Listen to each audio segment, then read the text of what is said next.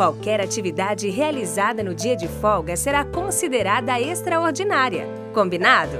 Em caso de dúvidas, converse com o RH.